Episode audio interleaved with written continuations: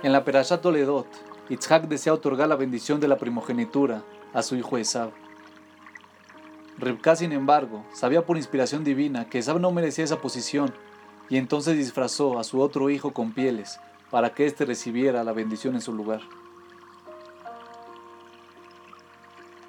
Luego, cuando Yitzhak descubre el error que había bendecido a Jacob, comenzó a temblar mucho.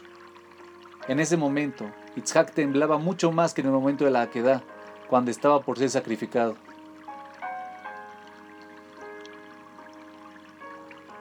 Rabhan Shmuelevich explica que el motivo por el cual Yitzhak tembló tan enérgicamente se debió a que Yitzhak se dio cuenta de que había juzgado a Esaf por tantos años de manera incorrecta, considerándolo merecedor del liderazgo judío.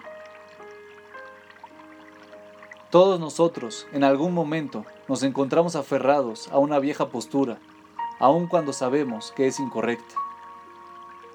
En esta perashá, Yitzhak entiende claramente que era la voluntad de Hashem que Jacob fuera el bendecido.